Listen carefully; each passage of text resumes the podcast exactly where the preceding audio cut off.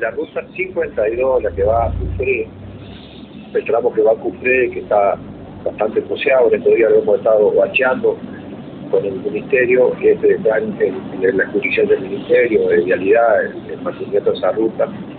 Y, bueno, por el momento se está, se está haciendo ese mantenimiento, pero se está pensando también en, en, un nuevo riego este, para, para dejar las buenas condiciones, porque es la única vía de comunicación que tienen los vecinos de Cupré para con el resto del departamento. Así que eso también está en los planes del ministerio. Eh,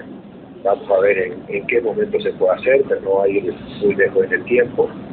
Este, ya también va a haber complicado desde hace poco que vamos a trabajar sobre la ruta 51, la que va a Fomento, que también este, día se va a comenzar, se está esperando que venga la resto de bandas para retirar los árboles secos, los que están en malas condiciones para poder comenzar el trabajo.